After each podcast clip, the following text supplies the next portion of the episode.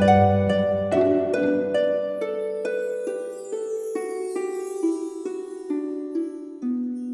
イルセラピーでバラ色の人生。宇宙とつながるミオラジオ。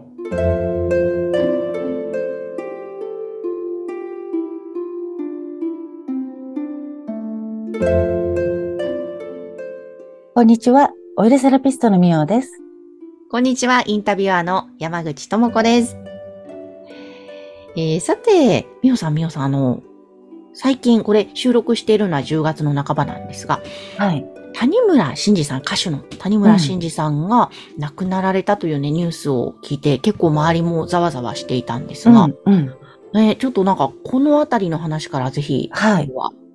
ちょっとねそう谷村新司さんのあのスバルという曲うん、この曲をね、あの前回のその収録の時にお話しした、あの山梨リトリート。うんで山梨に向かうね、車の中でうん、この谷村新司さんのスバルを流しながら、はい。かけながら走ってたんですよ、中央道を。そうだったんですね。えーそれは何かあえて、そうなんですようん。このね、谷村新司さんのこのスバルっていう曲、うんこれ実はね、すごい深い意味がね、あって、なんかそれをお伝えしたくって、あえてちょっとスバルをかけました。そうなんですね。ねえ、スバルって24時間テレビの最後に流れるっていう、そんなイメージが。ああれ、サライじゃなかったっあ、けすいません。あれさ、そうそう。あれ、サライ。失礼しました。大丈夫、大丈夫。全然勘違いしてますね。あの、スバルって、うんあの、日本語だとスバルだけども、まあ、英語というか、別名、プレアデスって知ってます？プレアデス星団言われている星のね、名前なんですよ。うーん。その星の名前、スバルっていうね、日本語の名前なんですけども、はい。このね、実は谷村新司さん、この曲、まあ音楽家って結構そうだと思うんですけども、大体こう、降ってくるというかね、チャネリングというかうん、あの、別に考えて歌詞とかメロディーを紡ぎ出すんでなく、降りてくるっていうようなね。ほう。やっぱりこの歌もそんな感じだったんですよ。ええそうだったんだ。うん。で、まあ、あの、どこからメッセージが来たのかというとうん、プレアですから。へえ、うん。そう。で、この歌詞ってね、あの、なんて言うんだろう。よくよく読んでみると、結構ね、怖いんですよ。え、怖いんですか？うん、怖い。多分、あの、何にも考えずにこの歌詞を読んでて、あ、なんかいい感じだなーで終わってると思うんですけど、よく、あの、読むと、何言ってるかさっぱりわかんない？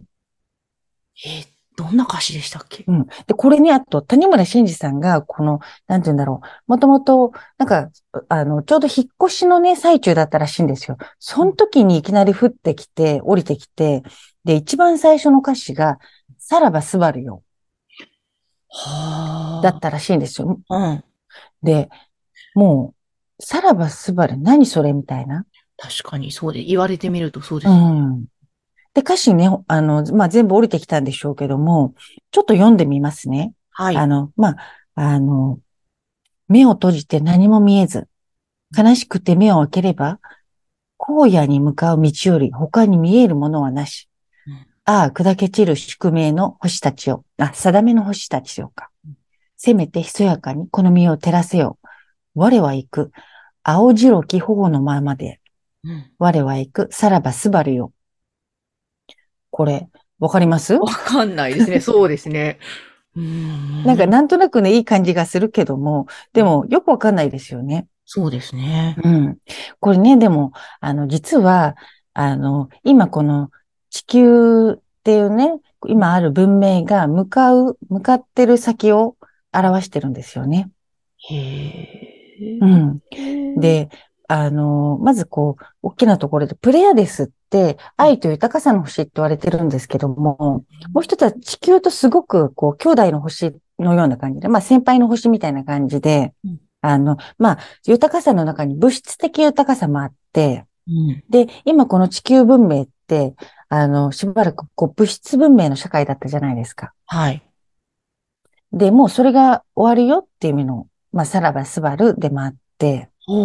だから次のせ、あの、なんて言うんだろう。次の時代に、向かう、まあ時代というか次の文明に、地球文明が新しい文明に入っていく、今この、その前の物質文明の終わりにいるよっていうメッセージなんですよ。へー。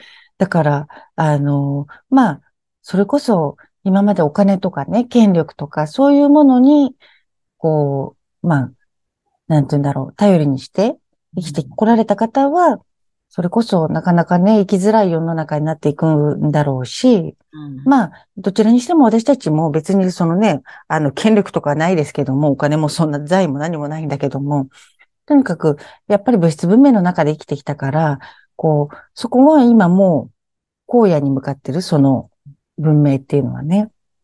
うん。で、その中で、あの、あとね、本当にこれちょっと怖いメッセージかもしれないけども、まあ角度を変えると怖がる必要は全然ないんだけども、で修験道の中でも、まあこの先人類っていうのはもう3分の1ぐらいになっちゃうよみたいなことを実は言われてたんですよ。20年以上前から。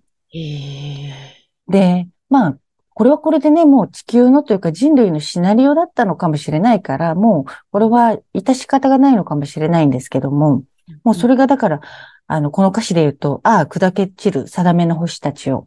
うんまあ、星っていうのは人類のことなんですよ。そう。だから、あの、なんて言うんだろう。二番目もね、ああ、さんざめく、名もなき星たちを、せめて鮮やかにその身を追われよって書いてあるんですよ。怖いでしょ？怖いですね。うん。なんかそうなんね、ですよ。いろいろ、だと2024年、25年か。うん。いろいろね、あるとか言われていますが、うんそこへ向けての、でも、この曲ってすごい数十年前から、だからそそうでこからメッセージが送られてきた、うん。いたという。ほんとほんと。でね、ここの青白き頬のままでっていうのも、うんあの、最初、谷村新司もうん、青白き頬のままでって何それみたいな。わかんないじゃないですか。わかんないです。で、いろいろ彼なりに調べると、インドのシバ神ってうん、あの、まあ、ちょっとね、あの、ググるとわかると思うんですけど、青い皮膚してるんですよ。まあ、なぜか。で、まあ、インドの神様ってね青、青、青っぽいこう皮膚なんですけど、うんシバ神って、破壊と再生の神って言われてて、まあ、破壊の神とも言われてるんですけど、そう、だからこれだってなったらしくって、谷村新司も。はい。だからもうまさにその今この物質文明、今まであったこの文明が、とりあえず終わりを迎えるよっていうことで破壊。うん。まあでも破壊の先には再生があるんでね、うん。そこから先はね、めちゃめちゃ明るいんですよ、未来は。うんうんうんでもやっぱり何でもそうだけど、あの、なんて言うんだろう。まあ、夜明け前は一番暗いじゃないけども、うん、ずーっと暗いままじゃなくってね、やっぱりその夜明け前の暗さとか、いろいろ破壊があって、次の再生が起こるっていうのが、それがもう生命のうんこう循環なのでね。うんうん。いや、でもそんな深い歌だとはし、し、知らなくなかったですか？いや、もう全く知らないです。知らないです。なんか、あ素敵な感じの曲だなーっていう、語り継まあがれる、ねですよね歌い継がれる名曲なんだなーっていうぐらいで。でも歌詞をね、じっくり見るとうん、これ結構深いし怖いぞみたいなね。ですね。まあだから、いうんや、なんていうか、さっきね、ミオさんがおっしゃってたけども、一見こう、えーじゃあもう何？破壊するの？地球が？とか、なんかもしかしたらとか、怖い思いも持つかもしれないけど、そういうことじゃなくて、もしかしたらシナリオ、私たちが描いてきたシナリオかもしれないから、うん。で、破壊の先には再生があるし、うん。という、ね、そんなことも考えれば、あ、なんかそうかと受け止められますね。うん。もう私なんかは、例えば、ね、きっと、あの、ね、山口さんもそうだと思うんですけども、物質文明を求めていった先に、やっぱりすごくみんな精神的に苦しくなったり、本当に、に生きている喜びを味わうとかね、噛み締めるっていうのが、結構難しくなっちゃってるなっていうのはね、うん。なんかもっともっと喜んでいきたいよねとか、みんなと分かち合っていきたいよねっていうところにもう来てますよね、みんな。あ、本当そうですね。前回お話しいただいた山梨のリトリートも、うん参加者の皆さん、本当なんか魂の底から喜んでる感じが、うんお話聞いてるだけでも分かったので、まさに、はいこ。れもね、きっと分かち合いがそこでいっぱいあったんだろうなと思って。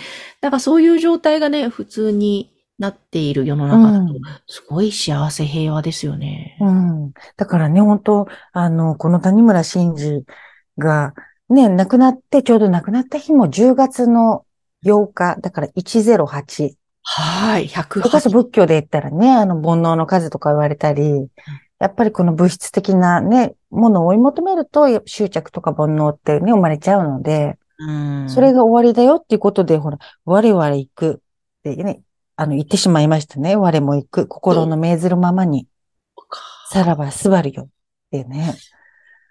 谷村新司さん。そうですね。うん。ましたね。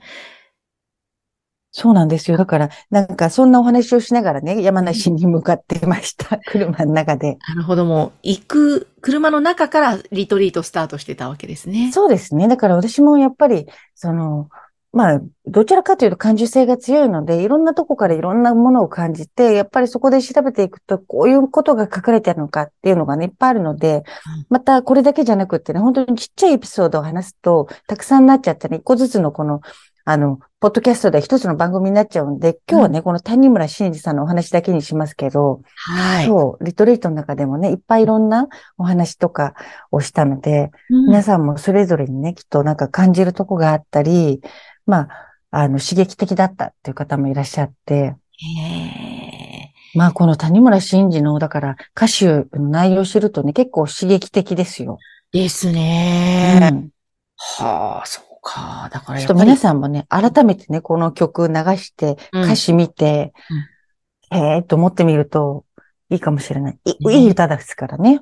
えそうそうそうですね、言うた。うんすごいなあそっか。なんか、そして改めて、例えば、間もなくね、今年も終わるから、来年への思いを馳せてみたり、うん。生き方、あり方を考えてみるのも、うん。なんかね、ありですうね。ん。そう、もうだから生き方、あり方とか、あの、はっきり言ってそんなに難しい話じゃないんでね。やっぱり心がすごく喜びに満たされると、もうそれですでに何にでも感謝できちゃうし、うん、人のことも許せるし、自分のこともね、いろんなことも、まあ、いっかって許せるんですよ。はい。だからやっぱり私は自分の心を歓喜で満たすっていうことあかなと思ってて、うん。そんなお話とか、その方法みたいなのをね、うん。